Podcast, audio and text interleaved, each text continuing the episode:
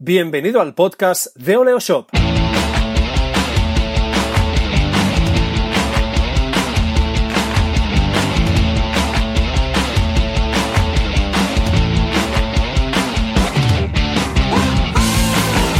Bienvenido al episodio 30 de Oleo Shop Radio, nuestro canal de podcast semanal donde hablamos de e-commerce y marketing online. Soy Raymond Sastre y en los próximos minutos compartiremos contigo nuestra experiencia y nuestros conocimientos, así que sin más dilación, hablemos de marketing online.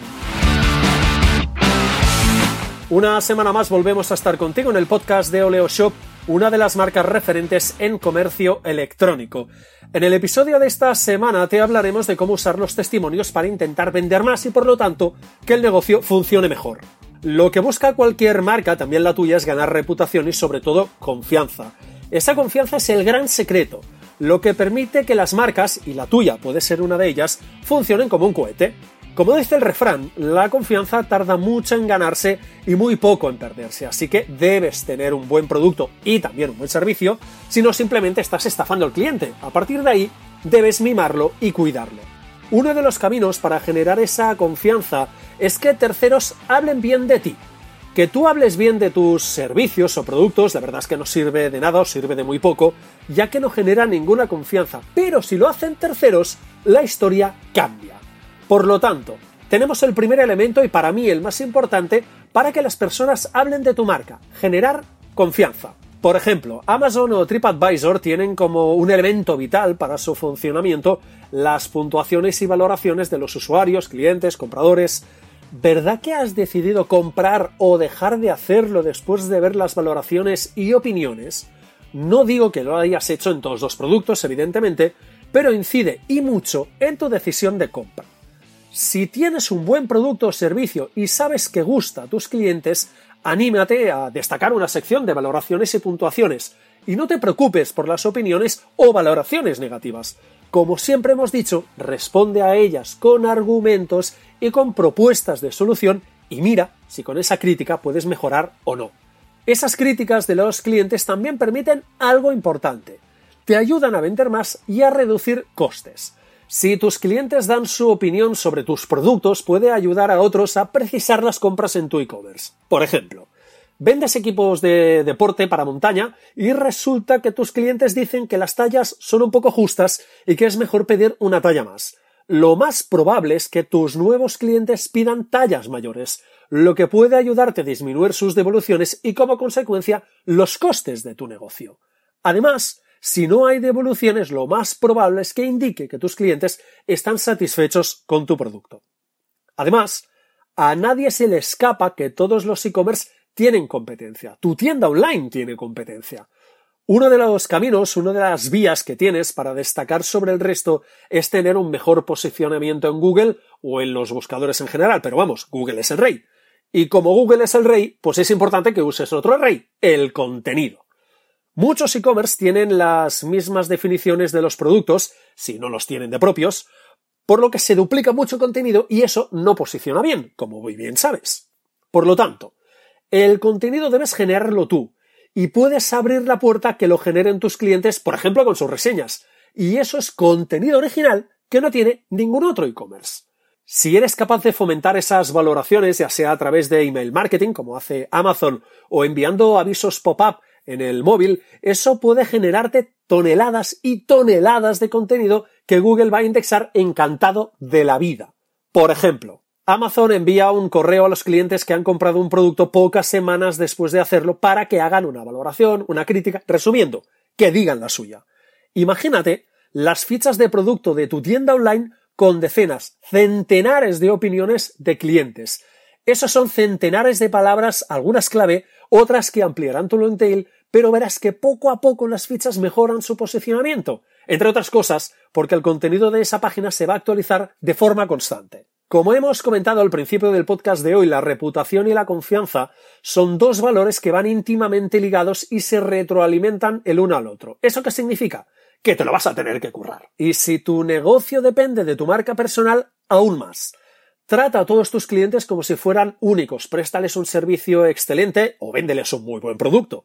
Ese trabajo es el que te proporcionará que clientes con reputación te hagan valoraciones positivas que ayudarán, a su vez, tu reputación y tu confianza. También puedes pedir vídeos de valoración. Ten en cuenta que el contenido audiovisual es el más consumido en Internet. Una buena valoración en vídeo de una tercera persona puede ser altamente interesante para tu negocio. Eso sí, que no suene anuncio, que sea natural, si no perderás todo el valor que podrías llegar a tener. Que tus clientes hagan valoraciones y tengas una nota de 5 sobre 5, por ejemplo, no sirven de nada si no pueden hacer esa votación y no se ve en ningún sitio.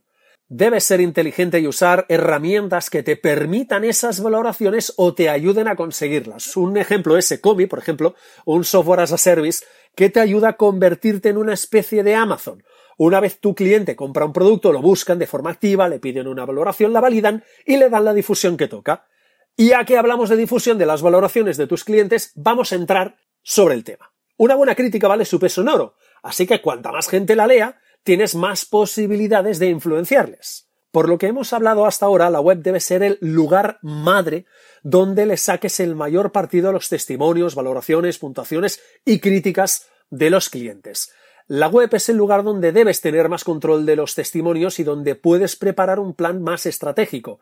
Usa vídeos, imágenes, texto, complementa las fichas con ellos, destaca las últimas valoraciones, las mayores puntuaciones. Hablamos de personas que hablan de ti, de tus productos y tus servicios, por lo que un escenario ideal y perfecto para la difusión son las redes sociales. Busca cuál es tu mejor opción. Crear, por ejemplo, un contenido citando la valoración o una parte de ella y luego citando al cliente, o bien usa un audiovisual como puede ser un GIF o un vídeo para darle más potencial. Un ejemplo interesante es la estrategia de Johnny Cupcakes. En cada ficha de producto muestran un hashtag, una etiqueta, para que los clientes hablen del producto en una especie de canal propio en Twitter, Facebook o Instagram, por poner solo tres ejemplos. Una idea muy buena que puedes intentar aplicar o adaptar a tu e-commerce. Para que la estrategia funcione sería bueno que estuvieras atento a lo que se dice para que puedas potenciar el feedback, responder los comentarios que hagan, resumiendo, crear una conversación fluida y que influya en otros clientes potenciales. Difusión de los testimonios de clientes vía AdWords. Si haces una campaña de AdWords, Google te abre una posibilidad que es incorporar una puntuación sobre el producto. Una nota media que recoge de diferentes webs y plataformas. Es una ventana abierta para influir a quien vea el anuncio. Piensa que si lo está viendo, es probable que haya hecho una búsqueda del producto porque le interesa. Así que lo tienes bastante predispuesto. También puedes hacer difusión de los testimonios de tus clientes por otras plataformas. En el mundo online han aparecido muchos negocios que se basan en buena parte en las recomendaciones de los usuarios. Hablamos de portales verticales como pueden ser TripAdvisor. Si estás presente en un lugar así, cuida tu imagen y lo que dicen de ti. Y si la plataforma en cuestión permite tener un adhesivo que diga que eres muy bueno o de los mejores, pues tampoco es mala idea. Lo mismo en su versión online para ponerlo en un lugar muy visible de tu web ya sabes lo que hemos dicho, que tú digas que eres bueno no funciona, que lo diga un tercero tiene mucha más credibilidad. Además de todo esto, Google es el padre y señor de los buscadores y va cambiando, evolucionando y progresando.